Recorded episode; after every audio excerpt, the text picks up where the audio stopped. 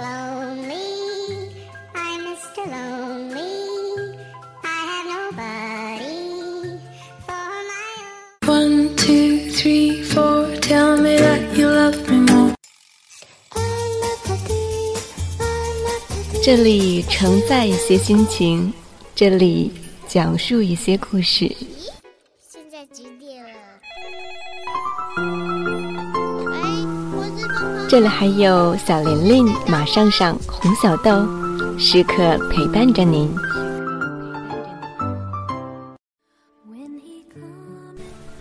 这里就是你们的小辰光，小时光，记得刚小人国。小时光，小辰光，小时光，小时光，小时光噻。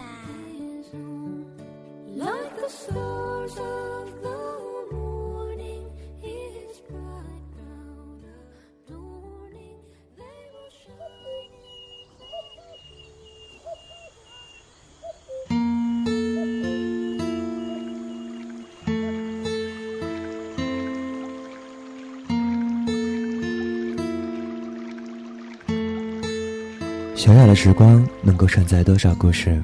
大家好，这里是小时光，我是马尚尚。今天要跟大家分享的故事来自于 T T 的《一个鸭子的自白》。漫步小城，没有光彩照人。他叫齐二，没有人记得他大名叫什么，只知道他在家中兄弟二人排行老二。齐二出生在南方的一个小城镇，他的出生完全源于一场意外。当时正是少生孩子多种树，生儿不如养猪，一人超生，全村结扎等标语满天飞的时候。为此，齐二的父母没少受罪，也因此他从小就不怎么招父母待见。父母把更多的精力投到他哥哥身上，而这个家中的小妖，读完高中就孤身一人到上海打工了。岁月在齐儿的脸上留下了更多的印记，他看起来比同龄人显得更加苍老。人们总是七二七二的叫他，大家还以为他是七二年生的。其实齐二是八二年生人，标准的八零后。时间久了，就连他自己也记不清到底他是七零后还是八零后。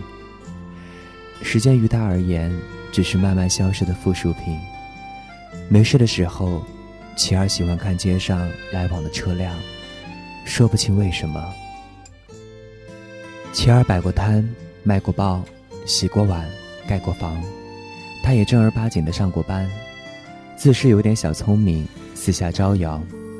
老板问他为什么总是迟到早退，他说自己都是朝九晚五，准时上下班的，早上九点出门，晚上五点到家，干了没多久，也就让老板给开了。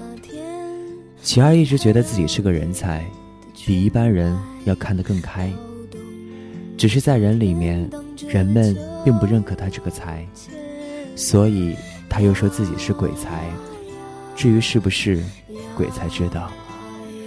其二，还是喜欢看街上来往的车辆。他说，那是城市的游魂。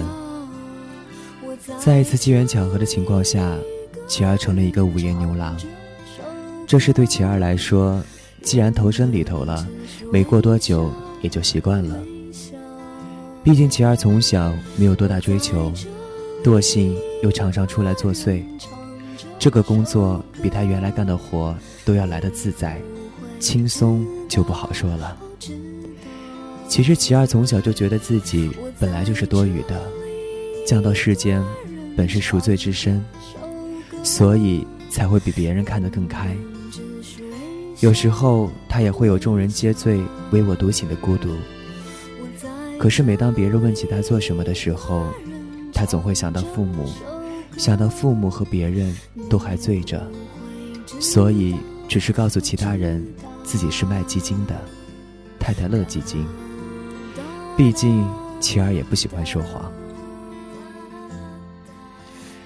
每到深夜或是黎明，琪儿喜欢站在阳台上，看着街上来往的车辆，自言自语说道：“哪里才是他们的归宿呢？其实也不会有很多人问他是做什么的，因为他本来就没有什么朋友，现在就更少了。能说上几句真心话的，也就是一两个和他同行的朋友。所以他们并不会问齐二是做什么的，他们只是经常会问齐二为什么不改个更好听的名字。有的时候我自己想到这个名字，讲到这里，就不把自己称作齐二了。只是觉得那样不好表述。虽然大多数人都不知道这个“齐”字怎么写，但是“其二”这两个字看来，确实有太多“二”了。可是“其二”这个观念很快就被改变了。自从他爱上了王小波的作品，那是上回一个文艺女青年送他的书，让他更加欣喜的是，得知书里面有个叫王二的人。他也希望有朝一日。能有个人替他出一本其二的风流史。毕竟名字只是一个代号，而他知道身边比他二的人多的去了。以后再有人提及这个问题的时候，齐儿总是淡淡的说：“这是一个大作家笔下的人物，你们这些没文化的，活该生意没我好。好你妹呀！不就是那个整天晚上出来放牛的阿姨吗？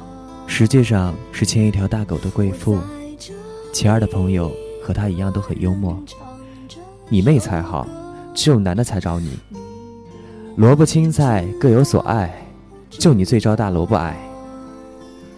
齐二偶尔也会觉得生活的单调和心酸，看着街上来往的车辆，他突然觉得越是浮躁的城市，这些游魂越发的麻木慌张，漫无目的的游荡，很多时候还要挤在一起。动弹不得，被奇怪的力量束缚着，日复一日。明年齐二就三十岁了，在他老家，三十岁早该成家立业了。齐二也考虑过是否先找个女朋友，不过他很快打消了这个愚蠢的念头，因为他知道，贪嗔痴慢皆是毒，爱恨情仇必有欠。齐二。自是说不出这话，是我说的。活着既有罪孽，有爱方有相欠。其二心里想的是，自己生来孤独，没有了欲望，就无烦无恼；没有了记忆，也就无牵无挂。所以，他选择了遗忘。他不记得自己陪过谁，做过什么，这只是一份工作，所以。他很敬业，不在工作中夹杂一点个人情感。琪儿看着来往的车辆，突然感到了恐惧。他想到自己小时候看到奇怪恐怖的现象，总以为那是梦境，因为在梦里，他可以肆无忌惮，勇往直前。梦，终究会醒的。再怎么样，醒了就好了。渐渐的，琪儿对现实还是梦境也模糊起来。他觉得自己应该是在梦里，因为一切看起来似乎都与自己无关。那么就勇敢的走下去吧，梦境终究会过去的。琪儿看着来往的车辆，突然发现自己想家了，想回到那个从小长大的。南部小城。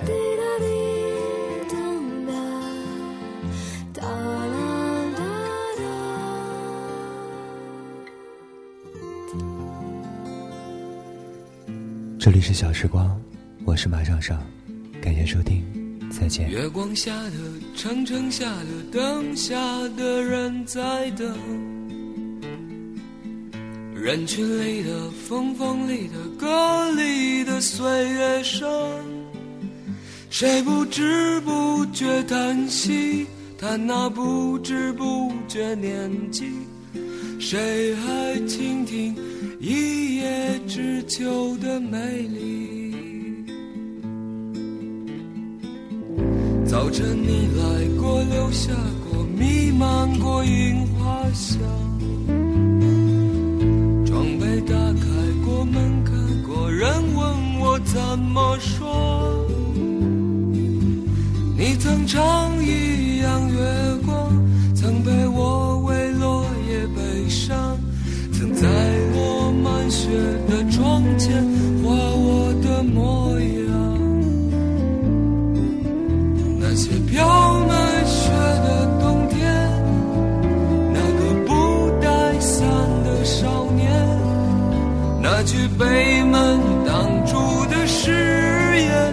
那串被雪覆盖的再见，那些飘满雪的冬天，那个不带伞的少年，那句被门挡住的誓言，那串被雪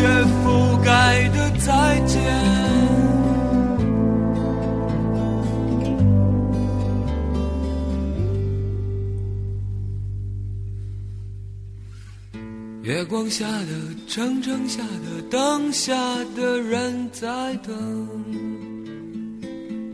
人群里的风，风里的歌里的岁月声，谁不知不觉叹息，叹那不知不觉年纪，谁还倾听一叶知秋的美丽？